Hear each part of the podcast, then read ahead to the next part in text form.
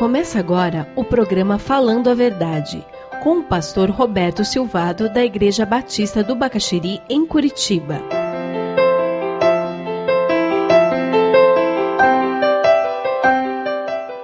Queria convidar vocês a abrirem suas Bíblias lá em Êxodo, capítulo 20, versículo 7. Não tomarás em vão o nome do Senhor, o teu Deus, pois o Senhor não deixará impune quem tomar o seu nome em vão. Essa história de nome, para nós ocidentais, é complicado entender o que, que quer dizer isso nas Escrituras, porque culturalmente nós temos uma compreensão muito diferente.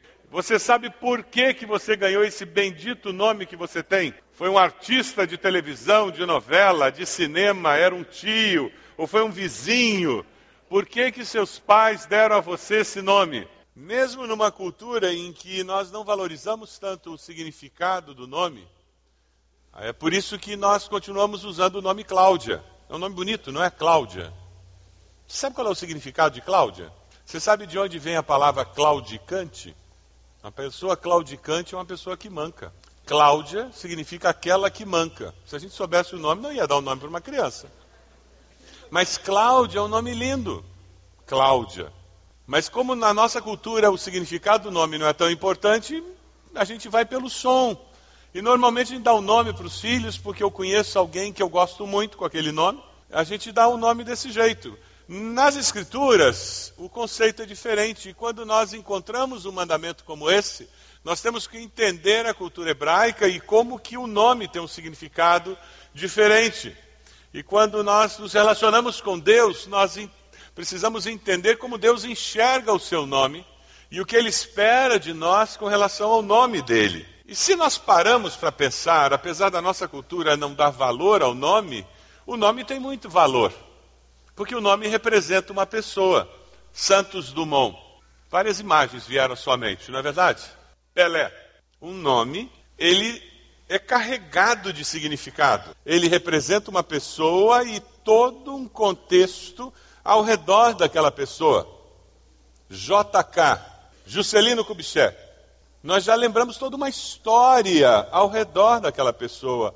O nome de uma pessoa tem muita importância. PC, Collor de Mello. Eu vou parar por aí.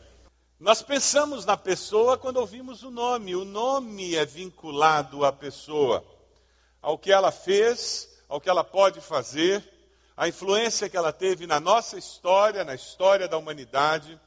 Quando nós ouvimos o nome de uma pessoa a quem nós amamos, nós podemos até nos emocionar ao ouvir aquele nome, não é mesmo? Se aquela pessoa já faleceu e nós ouvimos o nome daquela pessoa, de repente nos lembramos de todo o significado que aquela pessoa tem na nossa história de vida e começamos a nos emocionar. Eu não vou nem mencionar a quantidade de brigas em que nos metemos porque xingaram a nossa mãe. Ah, não seja besta de xingar minha mãe. Por causa do nome da minha mãe. O terceiro mandamento, ele está trabalhando justamente com isso. Com o nome do Deus a quem nós servimos. Ele está falando sobre a atitude que Deus requer de nós com relação ao seu santo nome. Porque o nome está vinculado ao caráter da pessoa. O nome está vinculado a quem a pessoa é. Naquele mundo do Velho Testamento, então, com muita facilidade, eles mudavam de nome quando havia uma mudança de caráter. E nós vamos encontrar vários personagens bíblicos que mudaram de nome. Abraão para Abraão, Saulo para Paulo, conforme a experiência de vida era tremendamente relevante, aí você encontra um Jacó que muda de nome porque agora não dá mais para ser o enganador, porque eu me encontrei com Deus e a minha vida mudou. E quando nós estudamos esse mandamento, nós temos que entender que o nome de Deus é tão especial que nós precisamos preservá-lo.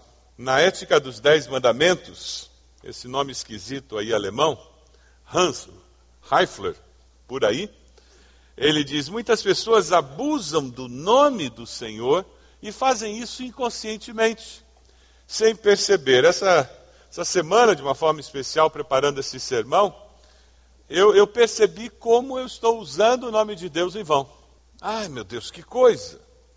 E como nós usamos, inconscientemente, sem nos dar conta do que nós estamos fazendo. Mas existem outras maneiras mais sérias e mais problemáticas até de estarmos usando o nome de Deus em vão do que, meu Deus, Deus me livre, se Deus quiser eu vou. Deus é testemunha, eu juro por Deus. São expressões populares que nós usamos e que, bem pensadas, elas se transformam até numa oração, não é mesmo? Se Deus quiser, nós vamos conseguir. Ah, Deus me ajude.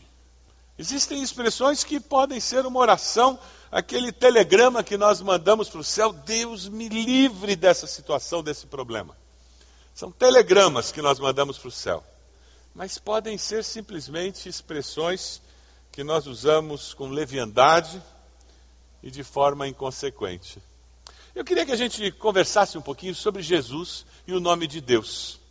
Como é que Jesus se relacionava com o nome de Deus?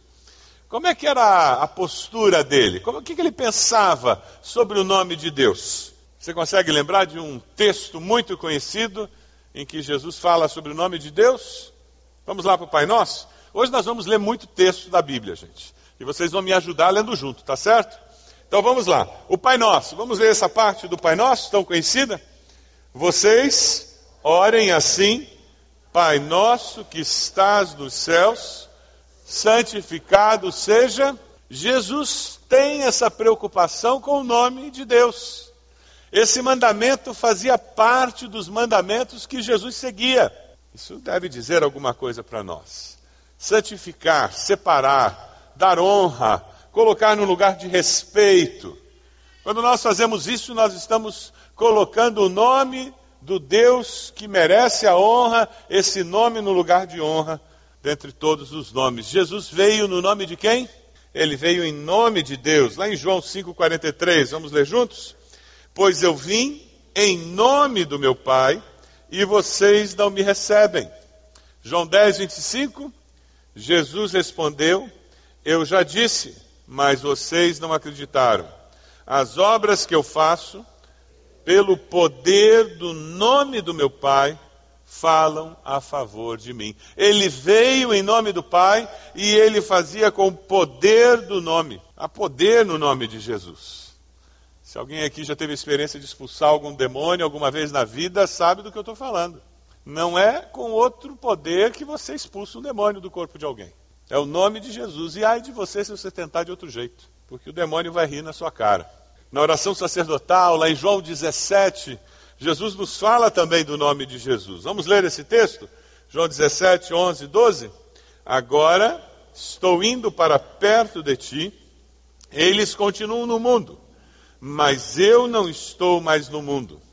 Pai Santo, pelo poder do teu nome, o nome que me deste, guarda-os para que sejam um, assim como tu e eu somos um.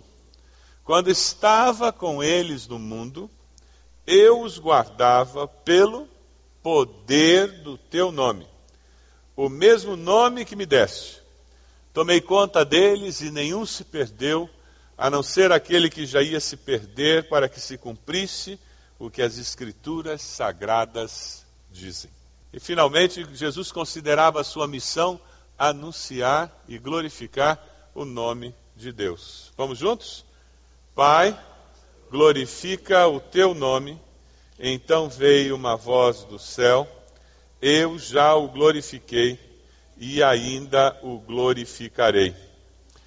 O discípulo deve viver de tal forma que traga honra para o nome de Jesus. Ele deve viver de tal forma que ele faça as coisas no poder do nome de Jesus. Você ouviu o programa Falando a Verdade. Se você deseja receber a cópia desse programa, envie um e-mail para falandoaverdade@ibb.org.br ou pelo telefone 41 3363 0327 dizendo o dia em que ouviu esse programa.